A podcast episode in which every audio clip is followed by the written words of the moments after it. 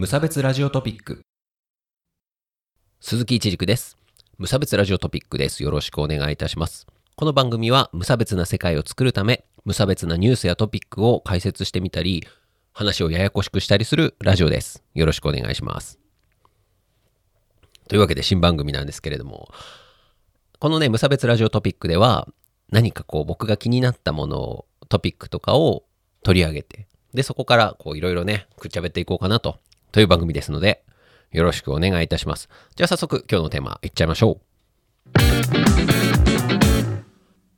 コロナワクチン接種の2人に強いアレルギー反応、英国。朝日新聞デジタルの2020年12月9日の記事です。英国の医薬品、医療製品規制庁 MHRA は9日、新型コロナウイルスのワクチン接種を受けた2人がアレルギー反応を示したと明らかにした。中略、どちらも国民保健サービス NHS のスタッフで重篤なアレルギーを抱え、アレルギー症状を緩和するアドレナリン製剤を携帯していた。中略。NHS は9日以降、ワクチンを打つ前にアレルギー反応を過去に起こしたことがないか確認する。以上、という感じですね。怖いね。ワクチンは怖いよ。ね。はい。ね、怖くないですか、ワクチンね。やっとコロナウイルスのワクチンができて、コロナも治るかなと思ったら、そのワクチンを打ったら、大変なアレルギーが起きちゃったと。これは怖い。しかも、このね、このワクチンっていうのが、RNA ワクチンっていう、すごい新しいワクチンらしいんですよ。怖いね。怖いですよ。新しいワクチンだから何が起こるかわからないからね。ああ、怖い怖い。ああ、怖い。ああ、怖いという。バカにしてんのかっていうね。まあ、バカに、よくない、よくないか。っていうお話があるんだけど、まあ、怖くないよって話を今からしますからね。聞いてみてくださいね。はい。うん。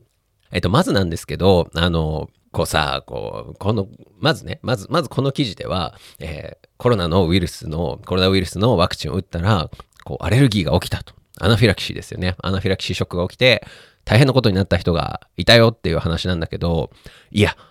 あの、2人ぐらいは出るわっていう話なんですよね。なんかさここ、ういうのをさ、ニュースにしちゃうとさ、このコロナウイルスのワクチンだからこういうアレルギーが起きたみたいにさ、なんか見出しだけ見ると見えるんだけど、実際本文読んでみたら、もともとアレルギーを抱えてて、こうなんならアドレナリンを持ってる。あ、あのね、そう、これみんなさ、覚えといてもらいたいんだけど、あの、アレルギーが重篤な人って日本だとエピペンっていうのが有名らしいんですけど、ね、こう、アレルギーにこう、わーってなった時に、こう、ブーンってこう、自分の太ももにぶち刺すアドレナリンを持ってる人っていうのがね、結構いるらしいんで、ね、そういう人のがなんかいたらね、ぜひ助けてあげてくださいね。あの、なんか自分でか家族しか打っちゃいけないのかな？あと先生とかしか打っちゃいけないらしいけど、まあ周りにね、それの事情を知ってる人がいたらこう取り出してあげるとかはね、できるかもしれんから、あの、覚えておいてもらったらいいかなと思うんだけど、それはそれとしてよ。だから、あの、あの、インフルエンザのね、ワクチンとか打つ時も、もともとこう、アレルギーとかありますか？とか聞かれるじゃないですか。この前聞かれたんだけど、要は、ある、あるのよ。もう体にさ、なんかこう、違うもん入れるわけだからさそれは別にコロナのワクチンに限らずあることなのさこういうことしてこうね恐怖を煽って何の意味があるのかって僕は思っちゃうんですけどね。うん、こういうのねまあこういうことさやっちゃうとさもうあのなんかラッパーとかがあの 陰謀だとか言い始めるんであのやめてくださいっていう感じですよね。そう。ははね、あの、僕のね、敬愛する、こう、ラッパーのダボとかもね、なんか、アメリカの大統領がワクチンを打つとかっていうのに対してさ、こう、それを引用したぐらいにして、あの、うさんくさとか言ってたりするんだけどさ、いや別にうさんくさくねえっていうか、お前、お前らみたいなのがいるから、こう、わざわざさ、こう、偉い人がさ、あの、アピールしなきゃいけないってことになってるっていうさ、こう、科学的なさ、話も聞かないでよ。もうやめてほしいって感じですよね。もう、うん、ラッパーは、まずラッパーを、ラッラップをしてから。で、えっ、ー、と、一個ね、まあ同意をするとすれば、さっきちょっとちらっと言ったけど、あの、今回のワクチンはね、新しいね、RNA ワクチンというワクチンらしくて、まあそれを怖がるっていうのは、まあ許さないでもないかなっていう感じなんですよね。えっ、ー、と、まあ、普通のワクチンっていうのは、あの、弱くなった、もとウイルスのね、弱くなったウイルスとか、まあ、不活性化したウイルスとか、まあ、そういったのを入れて、体に入れて、で、それに対してこう抗体、免疫をつけておいて、で、実際本ちゃんが来たら働いてくれますよっていうのがワクチンだよね。なんだけど、今回の mRNA、メッセンジャー RNA ワクチンっていうのが、えー、っとね、これ面白い、面白い作用なんだけど、RNA っていうのが DNA ね、まあ、あの遺伝子を作ってるやつね。DNA から RNA ができて、RNA っていう設計図をもとに、こう、タンパク質を作る。まあ、体のね、いろんなタンパク質を作ってるらしいんだけど、その RNA っていうのを、こう、体の中に入れると、要はタンパク質の、まあ、設計図だね。RNA っていう設計図を送ってあげるんだけど、コロナウイルスの表面にあるやつ、まあ、スパイクタンパク質っていうらしいんだけど、それを作らせる。体に作らせるんだってよ。設計図を体の中に入れて、コロナウイルスの一部を作らせる。体にね。自分の細胞にですよ。で、自分の細胞が作り出した、えー、そのコロナウイルスの端っこみたいなところを免疫細胞が取り入れて、免疫ができる。うわっていうね。だから、病原体を入れないから、まあ、むしろね、その病原体を入れるワクチンより副作用のリスクが低いというふうに言われているんですが、みんなここまで聞いて思ったんじゃないかしら。え、何ですか？それ。なんか、遺伝子組み替えられちゃうんじゃないんですか？みたいなね。そう。なんか僕もちょっとそれ心配になって、ちょっと調べてみたんですけど、まあ心配になってっていうか、なんか、わちゃわちゃ言ってる人が多かったのね。ちょっと調べたぐらいで。そう。だからね、その RNA を入れて、人間の体にコロナを作らせる。なんか人間をコロナ工場にしてしまう恐怖の遺伝子組み換えワクチンみたいな感じで、派手なサムネの YouTube とかめちゃめちゃ出てくるんですけど、あ僕もなんか、そういう、これ、そういうなんか、そういうタイトルにしようかな。まあ、パッと聞きね、あの、その RNA をね、取り入れて、タンパク質を作りますみたいな、うわ、すげえ怖いみたいになってる人がいるっていう話なんだけど、あの、大丈夫だから。まあ、あの、これね、参考のサイトを載せておくんですけど、COVID-19 の打倒を目指す新たな mRNA ワクチンのご紹介っていうページを、まあ、どこかに載せておくからさ、それ後でみんなも読んでほしいんですけど、えっと、まあ、そもそも RNA っていうのから DNA っていうのには、まあ、基本は戻れないんですよ。ね。DNA から RNA が作られて、で、RNA がタンパク質を作るっていう順番が決まってるのね。うん。で、それをセントラルドグマっていうらしいんですけど、すいません。今日これ言いたいだけだったんですけど、セントラルドグマっていうので、こう、順番が決まってるらしいのね。まあでも、一応、その逆転者酵素っていうのがあって、あの、